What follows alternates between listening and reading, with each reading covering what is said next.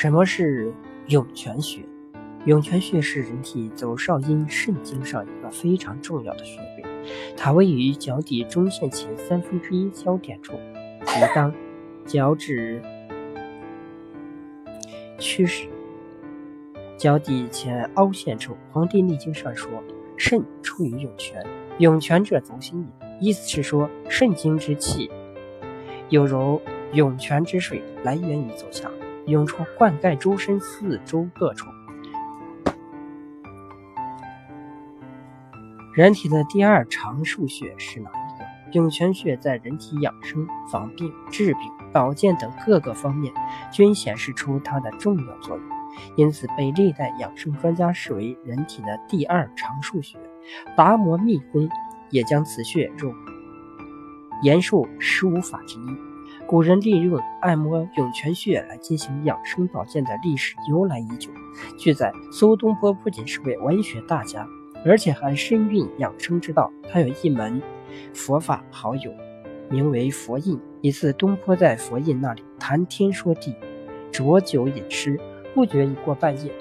由于肉成已晚，便索性下榻寺里歇去。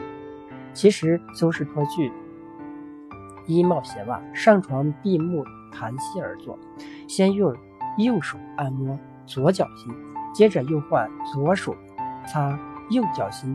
睡在对面床上的佛印见状，便打趣道：“学士打禅坐，默念阿弥陀，想随观音去，家中有老婆，奈何？”东坡擦屁脚心，遂张开双目，笑答道：“东坡擦脚心，并非随观音。”只为明双目，世事看分明。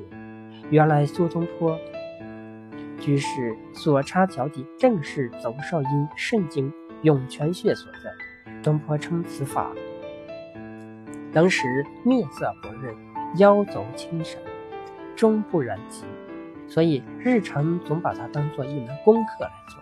苏东坡活了六十六岁，这在今天是很平常的一个睡姿。但是在那个人生七十古来稀的年代，他能活到这样的高龄，也算是相当不易。而这当然要归功于他的养生之道。在苏东坡文集中也有记载，闽广地区很多人染有瘴气、恶疾，有个武将却多年安然无恙，面色红润，腰腿轻快。后来人们发现，他每日五更起床，两足相对，按摩涌泉穴无数次。以汗出为度，之后很多人效仿此法，不仅很少得病，而且有很多痼疾的人也不治而愈。可见涌泉穴养生在宋代已是广为盛行。古宋朝之后，元人李烨在《静斋古今》卷六里也曾介绍过摩擦涌泉穴，说涌泉穴在走底心，人的湿气皆从此入，所以平时得闲。理应多按摩此穴。当时有乡人郑延荣，字太傅，曾出为江东仓使，邹弱不能避此，屈先皇继道教以此法，于宁吉能跪拜，可见疗效之极。此外，李又见诗人丁志远，患脚病多年。起初连床也不能下，后来欲以道教者教他这种按摩脚心的方法，久之下来也告愈。按摩涌泉穴的好处，歌诀是怎样为证呢？对于按摩涌泉穴的好处，还有歌诀为证：三里涌泉穴，长寿妙中诀。睡前按百次，健脾益精泉，能益气精神。呵护三宝物，识得其中去，数心随所摘。可见，经常按摩涌泉穴，人体便可以肾精充足，耳聪目明，精力充沛，性功能强盛，腰膝壮实不弱，行走有力。要想使秀发飘逸有光泽，怎么办呢？人们头发的盛衰和肾气。是否充盈也有很大的关系。头发伴随着人的一生，从童年、少年、青年、壮年到老年的变化，均和肾气的盛衰有直接和密切的关系。《黄帝内经》在《素问·六节脏象论》中说：“肾者，其华在发。”说的就是这个意思。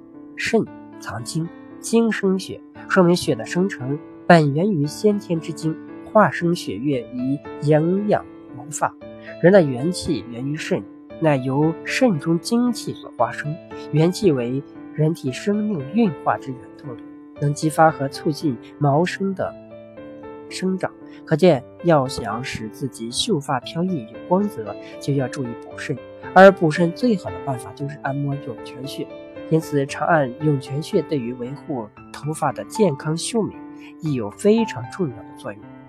涌泉穴还有什么其他的功效呢？